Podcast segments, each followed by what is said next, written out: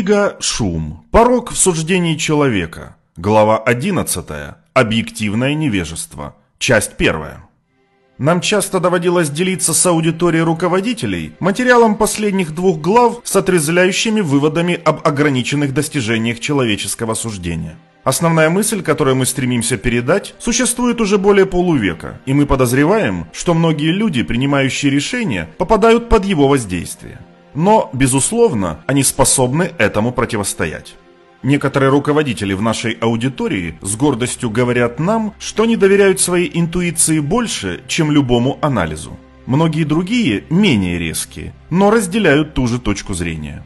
Исследования в области принятия управленческих решений показали, что руководители, особенно ведущие и опытные специалисты, широко применяют к чему-то, что называется по-разному – интуиция, внутренний голос или просто суждение. Не в том смысле, который мы используем в этой книге.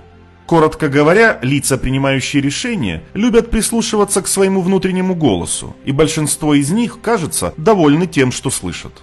Возникает вопрос, что именно слышат от внутреннего голоса эти люди, благословенные сочетанием авторитета и большой уверенности в себе?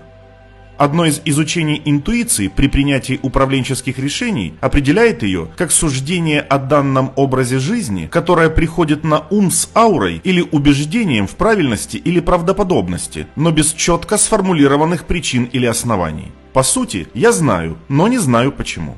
Мы предполагаем, что это чувство знания, но без понимания почему, на самом деле является внутренним сигналом о завершении суждения, о котором мы упоминали в главе 4. Внутренний сигнал – это самоуправляемое благо. Люди упорно трудятся, или не очень упорно, чтобы достичь этого состояния, когда они пришли к завершению суждения. Это приятное переживание, чувство удовлетворенности согласованности, в котором рассмотренные доказательства и вынесенное суждение кажутся правильными.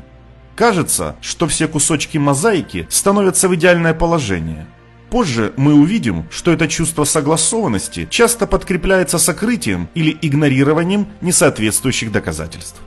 Что делает внутренний сигнал важным и вводящим в заблуждение, это то, что он интерпретируется не как чувство, а как убеждение – это переживание, доказательства кажутся правильными, маскируется под рациональную уверенность в обоснованности своего суждения. Я знаю, даже если не знаю почему. Однако уверенность не является гарантией достоверности, ведь многие смелые прогнозы оказываются неверными. Хотя и предвзятость, и шум влияют на ошибки в прогнозировании, самый большой источник таких ошибок – это не предел допустимого того, насколько хороши прогнозные суждения. Это предел того, насколько хорошими они могут быть. Эта глава посвящена этому пределу, который мы называем объективным невежеством.